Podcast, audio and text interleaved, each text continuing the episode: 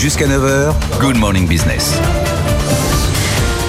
À partir de ce mercredi, les entreprises d'au moins 50 salariés devront publier leur index d'égalité professionnelle. On est avec Benoît Serre, vice-président de la NDRH, DRH de L'Oréal. Benoît, on a plutôt l'habitude de dire que tout le monde a gagné finalement. Tout le monde est au-dessus de 85. Tout le monde est super dans cet index. Oui, bah en fait, c'est pas que tout le monde est super, mais c'est vrai que ça progresse. Hein. Vous savez qu'on a pris un point depuis que ça a été mis en place en 2018 au global et qu'il n'y a que 32 entreprises qui ont été sanctionnées, ce qui est très faible. il y a quand même 750 mises en demeure quand même. Hein. Oui, mais parce qu'en fait, ça a été mis en 2018, donc c'est au bout de 3 ou 4 ans que vous ouais. de sanctionner, donc ça, je pense que c'est maintenant que ça va commencer à tomber. Il n'y a pas de problème d'inégalité alors? Si, bien sûr. Alors, euh, l'index ne dit pas ça. Non, non, il y en a encore. L'index, il vous dit pas ça, mais il vous dit aussi qu'il y en a encore.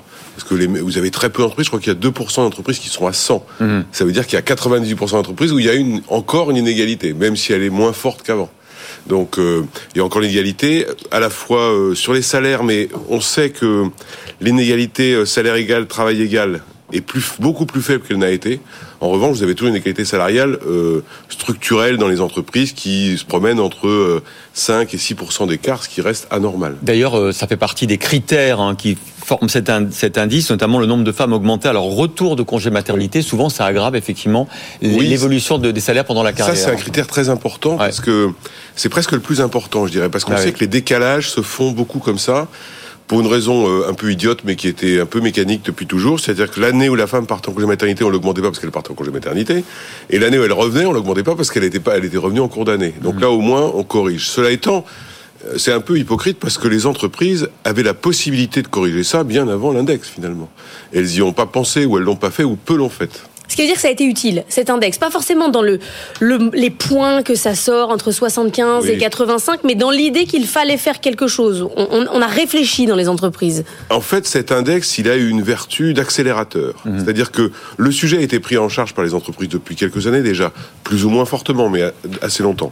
En revanche, avec cet index, ça a accéléré c'est un petit peu triste, mais parce que c'est devenu un sujet de marque employeur, en fait. Alors justement, euh, Benoît Serre, il y a peut-être un autre sujet d'accélération, puisqu'il y a deux nouveaux critères euh, cette année pour les entreprises de plus de 1000 salariés. C'est de publier la proportion de femmes au sein des cadres dirigeants et aussi la proportion de femmes au sein des CODIR ou des COMEX. Ça, c'est très important. Ça tape dur, là. On a vu que dans les grandes boîtes, euh, il y a eu une accélération quand même de cette féminisation des, des, organes de direction. C'est la fameuse loi Rixin qui a instauré ça, avec 30%, c'est un premier palier, puis 40%, ce sera le deuxième palier. Effectivement, ça vient compléter.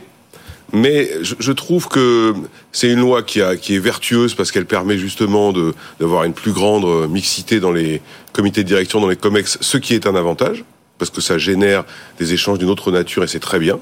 Moi, je, pour l'avoir vécu ou le vivre moi-même, je pense que c'est très bien. Euh, en revanche, il faut faire un tout petit peu attention parce que cette loi Eric s'inscrivait dans la logique, vous savez, de la loi Copé-Zimmermann sur les conseils d'administration et sur le Parlement. Tout à fait. Ouais.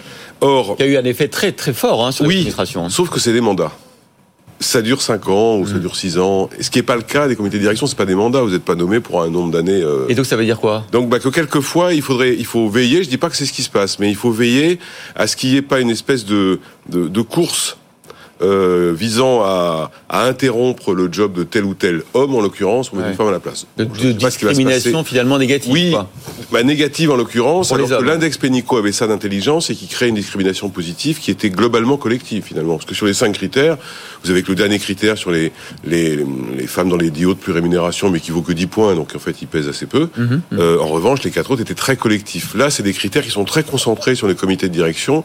Or, le sujet, c'est améliorer la mixité et la parité partout dans l'entreprise de, de, haut en bas, et pas que en haut. Hmm. Mais sur les histoires de, remplacement, j'entends très bien ce que, ce que vous dites, mais quelle est l'autre solution quand vous avez un poste de directeur général Si vous décidez que c'est une femme et qu'avant c'était un homme, techniquement, c'est ce ah qui va se passer. Non, non, mais c'est pour ça que je, je pense que c'est des phénomènes d'accélération et que c'est très bien qu'on ait ce type de mesures qui, dans un premier temps, peuvent paraître ou créer de la discrimination négative ou positive, mais qui finalement accélèrent et mettent fin à une situation qui n'avait que trop duré dans le temps. Donc je comprends la logique. Il faudra juste veiller à ce qu'il n'y ait pas une sorte d'inéquité qui vienne se substituer à cette inégalité. Non, mais c'est un vrai débat. Mmh. Là, vous avez, vous avez une réponse politiquement correcte, et c'est mmh. normal. Mais c'est un vrai débat. dans les boîtes, on, connaît beaucoup d'hommes de, de, entre 35 et 45 ans dans les boîtes qui nous disent, euh, pour moi, c'est terminé.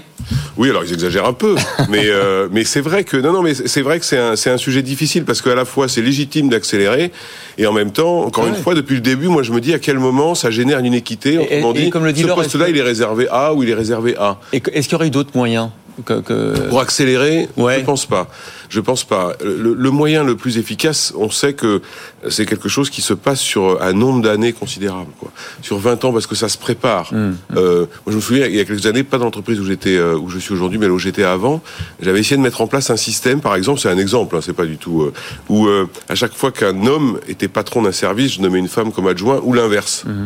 Et donc, ça vous crée une sorte de filière, Shabada, finalement. La, la politique non, mais, Oui, mais ça vous crée une filière, finalement. Ouais, parce que votre problème, c'est de pouvoir nommer des gens compétents d'abord. Ouais. Et d'ailleurs, quand vous discutez avec beaucoup de femmes, ils disent attendez, moi, j'ai pas envie de recruter parce que je suis une femme. Je vais te recruter parce que je suis compétente ou Ouais. parce que je suis performante.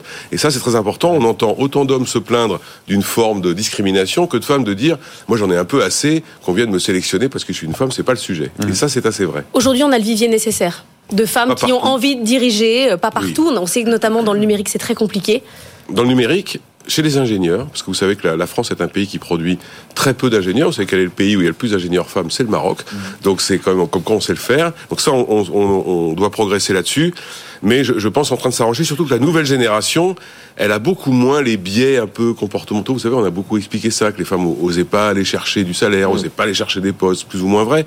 La nouvelle génération, elle a pas du tout ce type de crainte. Donc je pense que ça aussi, ça va être un phénomène d'accélération beaucoup plus profond et positif. Merci beaucoup, Benoît Serre.